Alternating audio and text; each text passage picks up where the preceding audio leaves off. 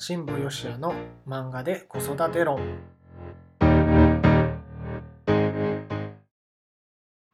皆さんこんにちは新部よしやです。漫画で子育て論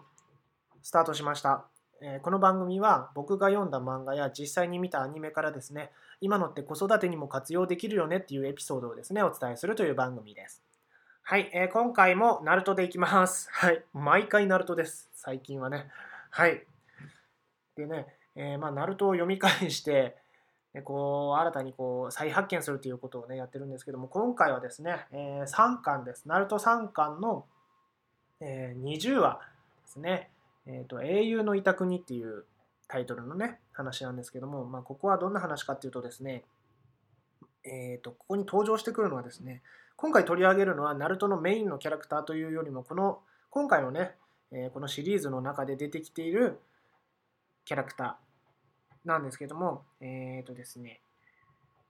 この子の名前は何だかな、稲荷だったかな、稲荷っていう子と、その、えー父親のカイザっていうね、人がいるんですけども、まあ、このこの2人はね、本当の親子関係ではないんですけども、後にそういう関係になったっていうね、え2人なんですけれども、うーん、このね、稲荷少年がですね、こう、泣き虫なんですよね。で、そんな中ですね、こう、この2人の出会いはですね、あの、いじめっ子っていうのかな？に、この稲荷がですね、こう、稲荷が飼ってる犬を奪われて、その犬をですね、こう川に投げられちゃうんですね。で、お前助けに行けよみたいなことで言うんですけども、自分は泳げない、どうしようってなった時に、そのいじめっ子がですね、お前行けみたいな感じで、こう無理やりこう川にポンとこの稲荷をですね、落とすわけですね。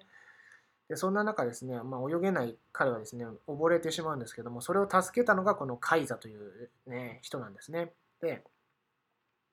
まあ、このカイザのね、影響を受けて、この稲荷はすごい、こう、成長していくんですけども、まあ、その中でもですね、あのこのカイザがですね、稲荷にですね、こういうことを言うんですよ。えっ、とね、このセリフ。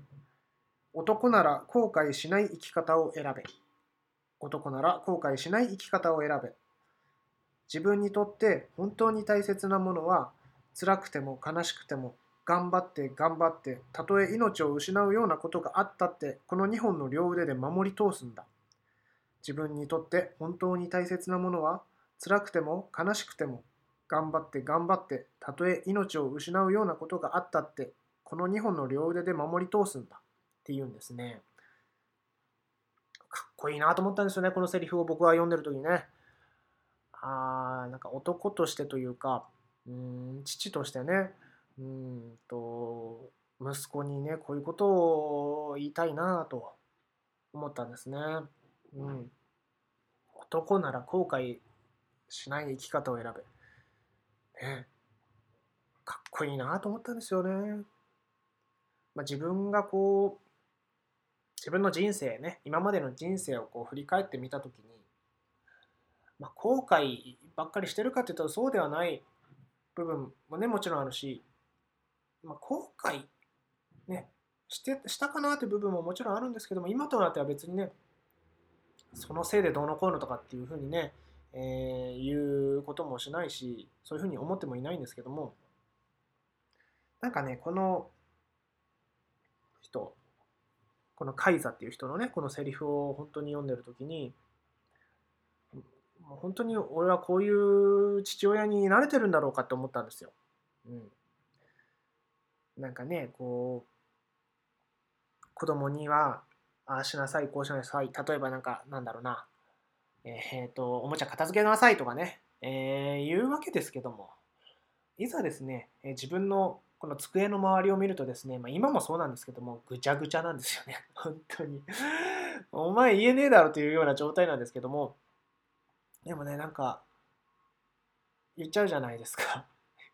僕だけかもしれないけどね、あの子供にこうしなさいとか言ってる、じゃあお前はどうなんだって突っ込まれたら何も言えないということがね、僕は、まあ、正直、今ね、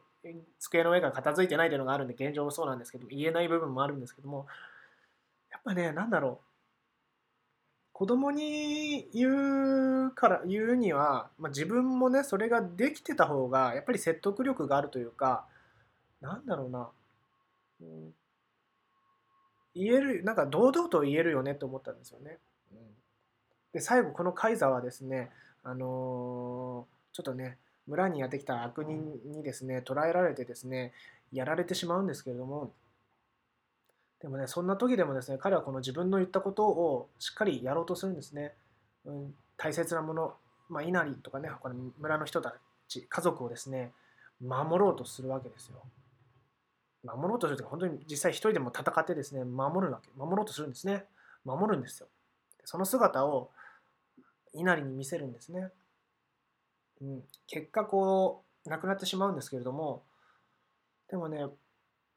なんだろうな、やっぱりねその生き様というか背中を見せるっていうのかな、うん、それはね本当に僕は大事だと思うんです。うん、親がうん言って聞かせるだけじゃなくて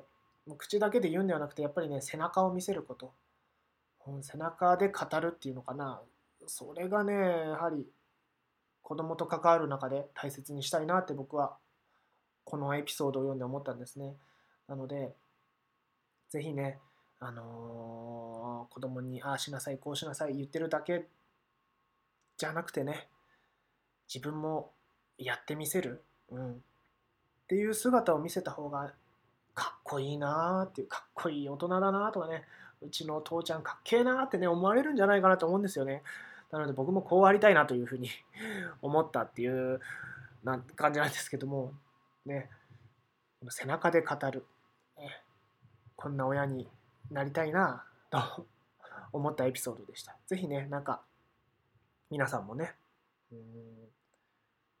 背中で語る親になる。そんなかっこいい親になる。なんてのはね、どうでしょうかね。はい。というわけで、今回の漫画で子育て論はえこれでおしまいになります。また次回お会いしましょう。